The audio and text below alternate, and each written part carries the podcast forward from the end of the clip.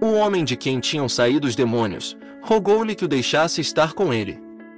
Porém Jesus o despediu dizendo: Volta para casa e conta aos teus tudo o que Deus fez por ti. Então, foi ele anunciando por toda a cidade todas as coisas que Jesus lhe tinha feito. Lucas 8:39 Observe, este é mais um relato em que Jesus defende que não há necessidade de estar no grupo para o servir. Para saber mais, acesse agora cristãoslivres.com.